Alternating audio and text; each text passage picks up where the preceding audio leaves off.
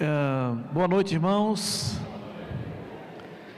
Vamos dar continuidade a esse tempo precioso, maravilhoso de culto. Até aqui, Deus tocou o nosso coração, tem tocado o nosso coração com as canções, com as palavras que já foram ditas. Agora, vamos ter aquele momento de reflexão. Eu peço aos diáconos, alguns dos diáconos, por favor, um, um papel. Eu não sei porque está molhado aqui o meu púlpito, o nosso espaço aqui, nossa tribuna, espaço de é, comunicação. Por favor, algum dos diáconos. Irmãos, enquanto isso, vamos abrir, vamos abrir nossas Bíblias lá em João, Evangelho de João, capítulo 3.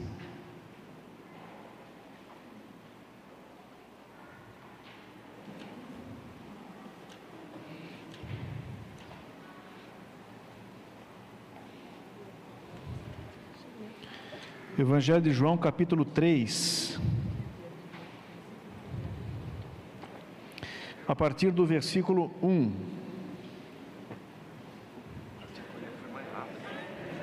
Jaconete foi mais rápido, né?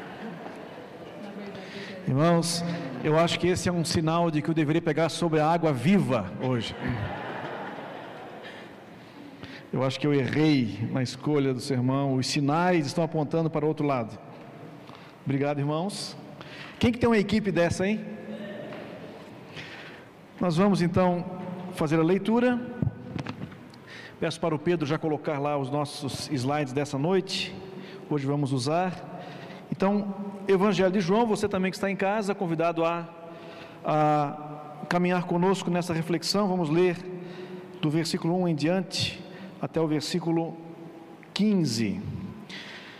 Havia um fariseu chamado Nicodemos, uma autoridade entre os judeus. Ele veio a Jesus à noite e disse: Mestre, sabemos que ensinas da parte de Deus, pois ninguém pode realizar os sinais miraculosos que estás fazendo se Deus não estiver com ele. Em resposta, Jesus declarou: Digo-lhes a verdade, ninguém pode ver o reino de Deus se não nascer de novo. Perguntou Nicodemos: Como alguém pode nascer sendo velho? É claro que não pode entrar pela segunda vez no ventre de sua mãe e renascer. Respondeu Jesus: Digo-lhe a verdade: ninguém pode entrar no reino de Deus se não nascer da água e do espírito. O que nasce da carne é carne, mas o que nasce do espírito é espírito. Não se surpreenda pelo fato de eu ter dito: é necessário que vocês nasçam de novo. O vento sopra onde quer, você o escuta, mas não pode dizer de onde vem, nem para onde vai. Assim acontece com todos os nascidos do Espírito. Perguntou Nicodemos: Como pode ser isso? Disse Jesus: Você é mestre em Israel e não entende essas coisas? Asseguro-lhe que nós falamos do que conhecemos e testemunhamos do que vimos, mas mesmo assim vocês não aceitam o nosso testemunho. Eu lhes falei de coisas terrenas e vocês não creram. Como crerão se lhes falar de coisas celestiais? Ninguém jamais subiu ao céu, a não ser aquele que veio do céu, o Filho do Homem. Da mesma forma como Moisés levantou a serpente no deserto, assim também é necessário que o Filho do Homem seja levantado, para que todo que nele crê tenha a vida eterna. E aí temos que fechar, né? Temos que fechar na sequência aqui com o 16, porque Deus tanto amou o mundo que deu o seu Filho unigênito, para que todo que nele crê não pereça, mas tenha a vida eterna. Que texto maravilhoso. Vamos ter um momento agora de oração. Você chegou aqui agitado, você chegou aqui com preocupações, com ideias, uh, ideias persistentes, né? Aquelas ideias que pertence às famílias das moscas teimosas, como diria o Machado de Assis, aquelas ideias que ficam, sabe, pousando no mesmo lugar. E é o momento de você agora abrir seu coração para aquilo que Deus quer comunicar a você nessa noite. Estamos falando sobre ouvir Deus e é muito importante que você esteja aberto, que você esteja focado naquilo que vamos fazer aqui, na mensagem que vamos receber. Por isso, vamos fechar nossos olhos, feche seus olhos, você que está aqui, você que está em casa também, nos acompanhe nesse momento. Até aqui, Deus falou conosco, vai falar novamente. Deus tem falado conosco ao longo da semana a cada instante, a cada momento, Deus está presente e quer falar conosco. Vamos pedir ao Espírito que prepare o nosso coração como terra preparada para receber a semente da vida eterna. Deus, Jesus, Espírito Santo, nós estamos aqui, nós sabemos que a história da salvação teve como objetivo principal o coração de homens e mulheres. Nós estamos aqui, homens e mulheres, com o coração aberto para o Senhor, para a Sua palavra, para a Sua voz. Fale conosco, Deus, apesar das nossas dificuldades, da nossa dureza em alguns momentos, apesar dos limites daquele que vai pregar nessa noite, apesar dos limites, ó Deus, físicos, quaisquer que sejam, nós queremos que o Senhor fale conosco nesse momento. Por isso colocamos esta hora nas tuas mãos e oramos em nome de Jesus. Amém. Irmãos, nós estamos falando então sobre ouvir a palavra de Deus, sobre ouvir a voz de Deus. Princípio claro, mas uma vivência confusa.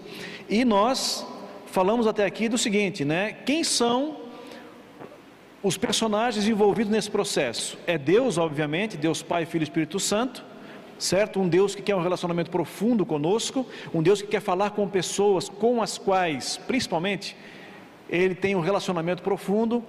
E falamos do ser humano também envolvido nesse processo. Um ser, um ser humano, assim como eu e você, que tem um coração endurecido, que tem no coração um filtro que muitas vezes não permite que a palavra entre, penetre profundamente na alma. Né? Então, até, até aqui a gente está falando sobre isso, falamos da, da, importância do pensamento, do quanto o pensamento é importante na nossa caminhada com Deus, porque crer também é pensar, e pensar também é ouvir a voz de Deus. É por isso que a Bíblia nos fala que existe uma revelação. Existe uma revelação e essa revelação precisa ser compreendida, e essa revelação tem que se tornar parte do nosso ser, tem que ser integrada ao nosso ser, e por isso temos que usar nossa mente e aquelas dimensões profundas que nós chamamos de coração. Tudo tem que chegar lá nas profundezas do nosso coração. E hoje eu quero, a partir desse tema proposto, eu quero conversar com você sobre essa pergunta, né? Eu ainda vou chegar naquela naquela pergunta que vale um milhão de dólares, de acordo com a Eliane, né, que é a pergunta assim: como que nós sabemos que um pensamento é de Deus? Né? Vou chegar nessa pergunta ainda, porque nós temos critérios para pensar a respeito da, da, da, autenticidade de um pensamento, vem de Deus ou não vem. Mas hoje, seguindo a escola dominical, eu quero pensar com você o que a palavra, o que Deus pretende realizar com a sua palavra na nossa vida. Aquilo que é assim essencial. Você eu e você, nós buscamos a palavra de Deus para saber que decisão tomar em alguns momentos, buscamos a palavra de Deus quando queremos resolver algum conflito, vamos voltar a falar nisso no final, mas assim, se a gente fosse achar uma coisa, um elemento, uma ação de Deus por meio da Sua palavra, a primeira delas, a mais importante que Deus quer realizar em nós, qual seria? Né? Qual seria? Essa ação, essa realização de Deus na nossa vida? Essa é uma belíssima pergunta e eu escolhi um texto bastante conhecido que fala de um personagem que é uma autoridade em Israel, é um PhD em religião nesse tempo aqui, ele é um fariseu e para ser um fariseu com autoridade nesse tempo aqui, ou seja, era um religioso bastante importante e com muito conhecimento de religião. Nicodemos, certo? E o texto diz, olha que interessante, o texto diz que ele vai procurar Jesus à noite. Esse pequeno advérbio, essa pequena palavra aqui no texto é muito importante, né? À noite, à noite, certo? O que significa, por que, que ele vai à noite procurar Jesus? Por que, que ele vai à noite procurar Jesus?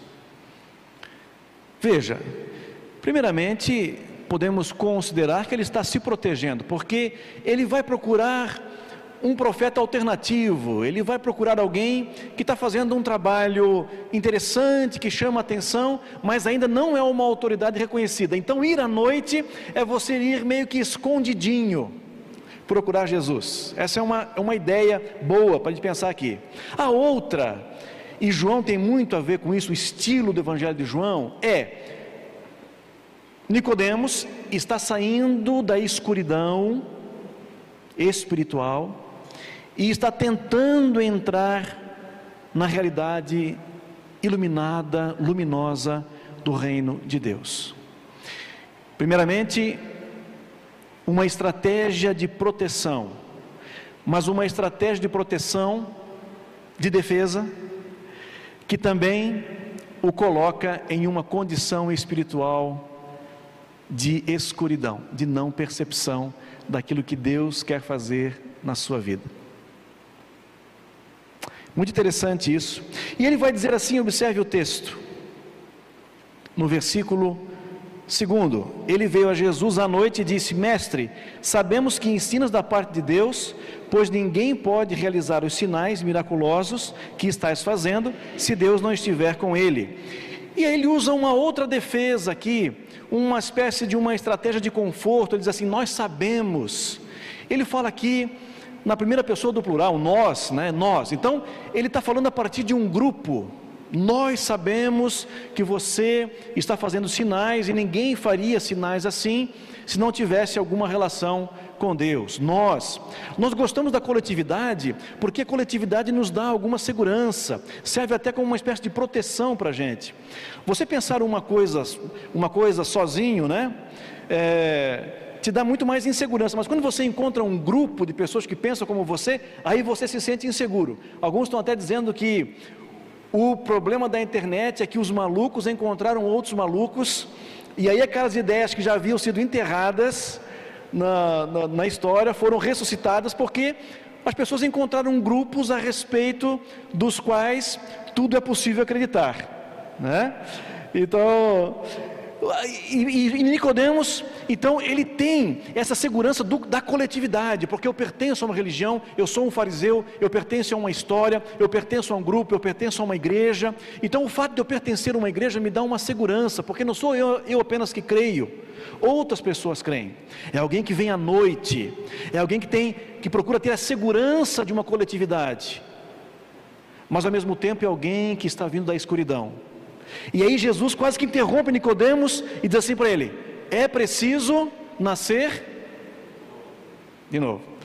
Nicodemos, não adianta você vir no escurinho, não adianta você você dar uma de fariseu para cima de mim aqui e falar da tua tradição coletiva, porque você, você Nicodemos, você religioso, cheio de títulos, cheio de estrelas, cheio de patentes religiosas, você não adianta o tamanho da importância, você, querido Nicodemos, precisa nascer de novo. Não adianta. Não tem como fugir disso. Você, Nicodemos, você precisa de um novo nascimento, né? Você precisa de um novo nascimento. E um novo nascimento pressupõe o que para a gente? Pressupõe uma nova vida uma nova vida.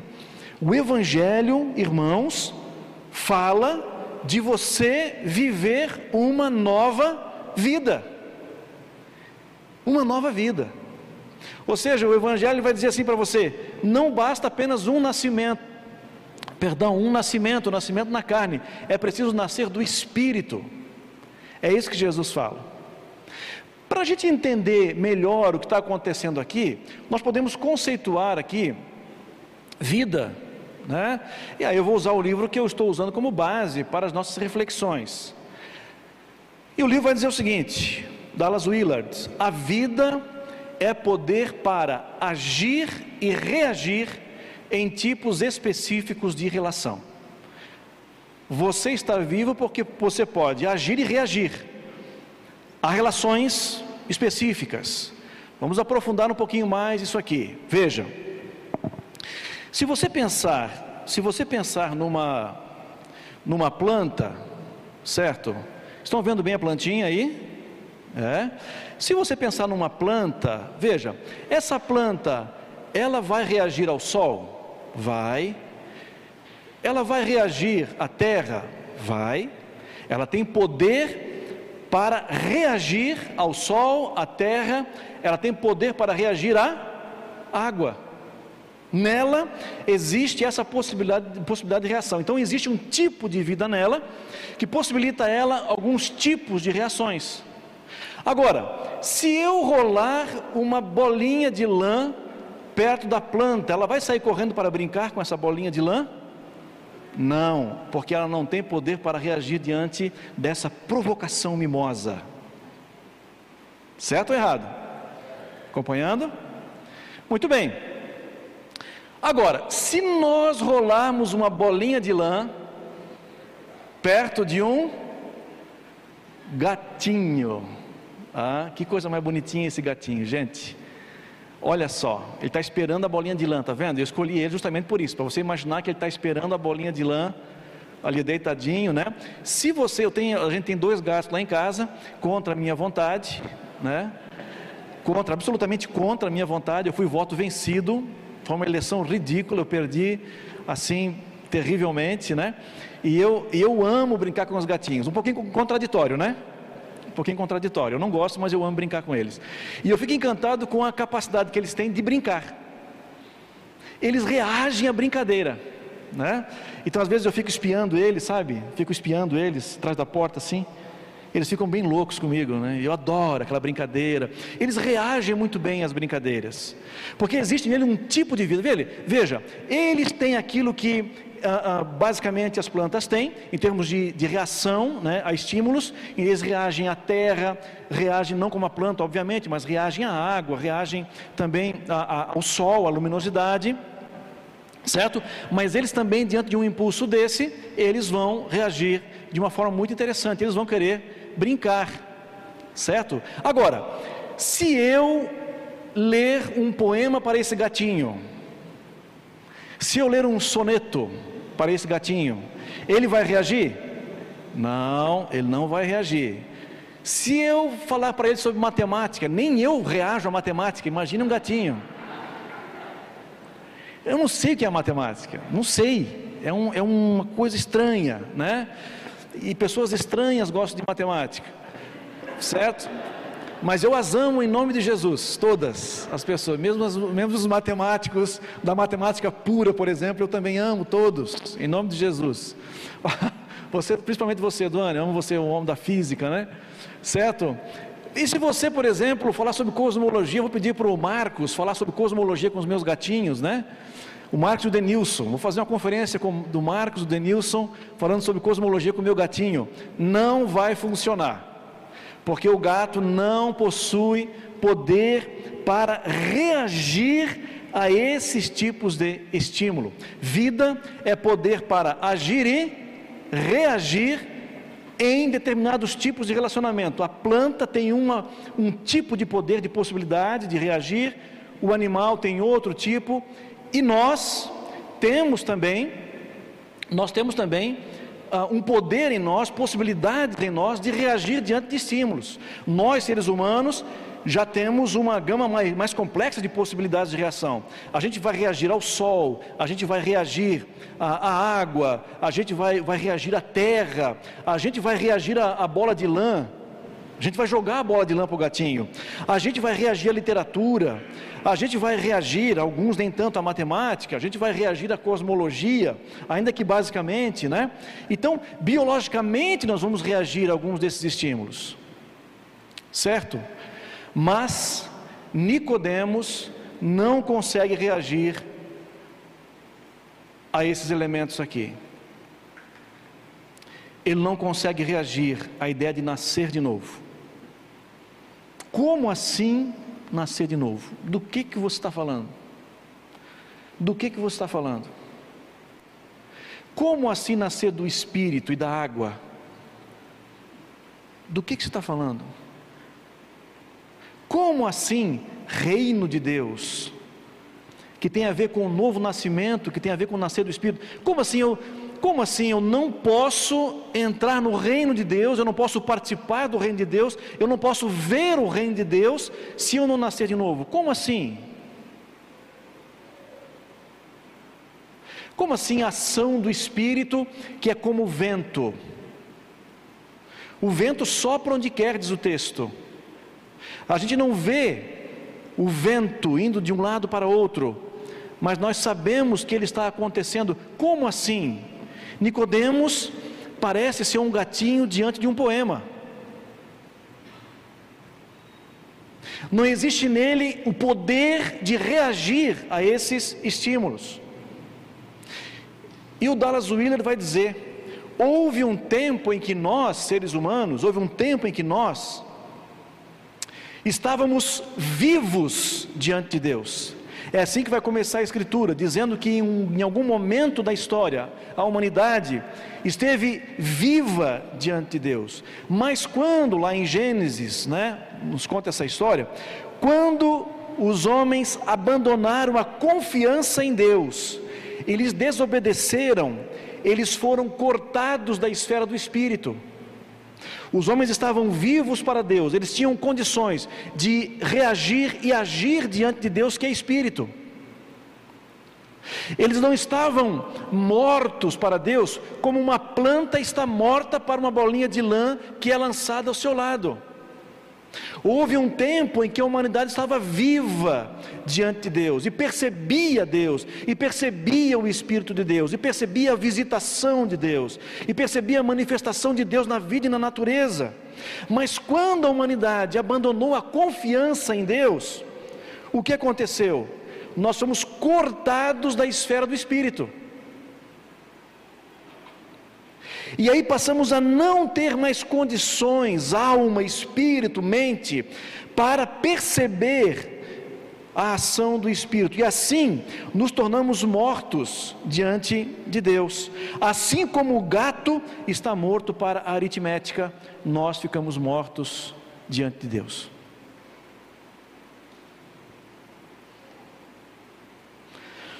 E ele vai dizer mais, e é por isso que Deus tem que criar em nós uma vida adicional. Deus tem que produzir em nós um novo nascimento, para que a gente tenha condições de perceber, de se envolver na presença do Espírito de Deus na vida, na história e no coração daqueles que creem. E essa vida adicional é, antes, uma questão de um tipo de nascimento, um tipo de nascimento, de renascimento, por meio do qual nós nos tornamos conscientes do reino espiritual de Deus e nele nós penetramos. E aí ele vai dizer o seguinte, para a gente entender o que eu estou dizendo aqui: ele vai dizer, é como se o gatinho, nós, de repente, começássemos a ler poesia e disséssemos, que poesia maravilhosa. Esse é o nível de transformação, de vida adicional que Deus quer nos conceder. Se antes a gente não percebia Deus, se antes a gente não via Deus, se antes a gente não percebia a ação do Espírito de Deus, a partir do momento que eu me abro para o novo nascimento, eu começo a perceber a poesia que é Deus, eu passo a perceber a ação do Espírito Santo na minha vida. Deus se torna vivo, eu me torno vivo para Deus, por meio da ação do seu Espírito em mim. Faz sentido isso, irmãos? Mas é um tipo de vida adicional, eu não a tenho, eu estou morto para Deus, antes de receber no novo nascimento o seu Espírito, que abre as portas para a percepção desse mundo espiritual no qual está Deus Pai, Deus Filho e Deus Espírito Santo. Por isso, meus irmãos, eu queria pensar uma coisa com vocês, né? Quando nós pensamos em ouvir Deus, nós estamos preocupados muitas vezes com emprego e profissão, preocupações legítimas e justas, legítimas. Podemos estar preocupados também com relações afetivas, né? Eu conheço muitos jovens que estão orando para Deus aí, procurando o seu marido, a sua esposa, um namorado, uma namorada, ou pessoas que estão buscando diante de Deus uma solução para o seu casamento. Recebo pessoas aqui, pessoas às vezes que nem são da igreja, que estão procurando auxílio para entender a sua relação, para entender as crises do seu casamento, pessoas que querem ouvir alguém Muitas delas querem ouvir a Deus através de um conselheiro. absolutamente necessário e importante. Veja, muitas pessoas estão procurando outras mudanças. Quando a gente pensou em vir aqui para Leme, não foi fácil, né? Porque eu estava lá muito bem perto da minha mãe, comendo a comidinha dela de vez em quando. Não que a comida da minha mãe seja melhor que a da minha esposa. Já vou corrigir isso aqui de imediato, para não dar falatório e crise conjugal. Certo? Mas quando fomos fazer essa, essa mudança, não foi fácil. Vocês acham que eu orei? Vocês, pensam, vocês acham que eu orei por isso? Acho que eu não queria ouvir a voz de Deus nesse momento? Claro que eu queria. Busquei isso, eu queria ouvir a voz de Deus, porque as mudanças são desafiadoras, né? E aí Deus disse: "Vai". E aí eu vim com a família e está sendo uma benção.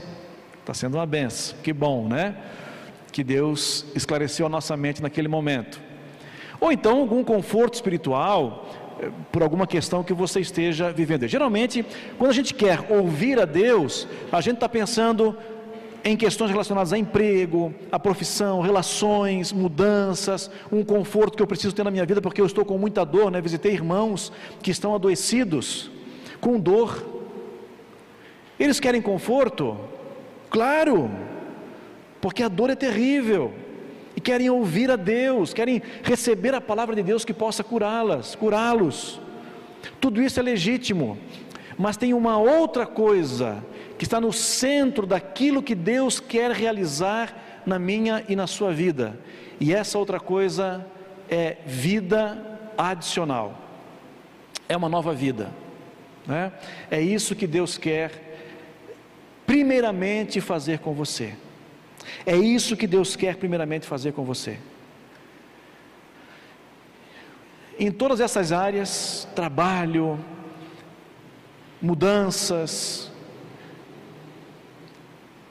lutas, doenças, existe uma coisa essencial que estará sempre nas intenções de Deus, que é produzir em você uma nova vida. Produzir em você uma percepção mais profunda da realidade espiritual que é Deus. Produzir em você um novo ser. Então, sempre que você estiver passando por algum conflito, por algum dilema, e você quiser ouvir a voz de Deus, antes de perguntar a Deus o que eu tenho que fazer, você tem que perguntar: Senhor, quem eu sou? O que eu devo ser nesse momento? Ou melhor, o que o Senhor está fazendo em mim nesse tempo de decisão, nesse tempo de crise, nesse tempo de dilema. Quando nós estamos passando por dificuldades assim, a primeira coisa que nós pensamos é o que fazer para solucionar o problema. Mas a primeira coisa que tem que estar no seu coração é quem eu sou diante desse problema e o que Deus está fazendo para eu ser melhor diante desse problema, desse dilema, porque no centro daquilo que Deus quer fazer com você e comigo, no centro está uma nova vida, um novo ser, uma nova alma, um novo coração.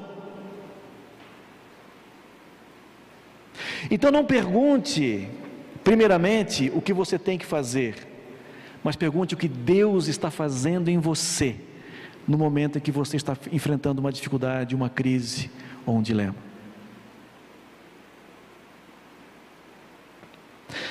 A solução para o nosso dilema ou a nossa crise, então, passa por quem nós somos e por quem nós estamos nos tornando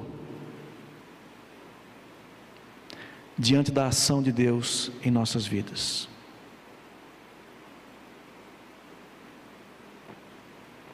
Vamos repetir isso? A solução para o meu dilema ou crise passa por quem eu sou e por quem eu estou me tornando nas mãos de Deus.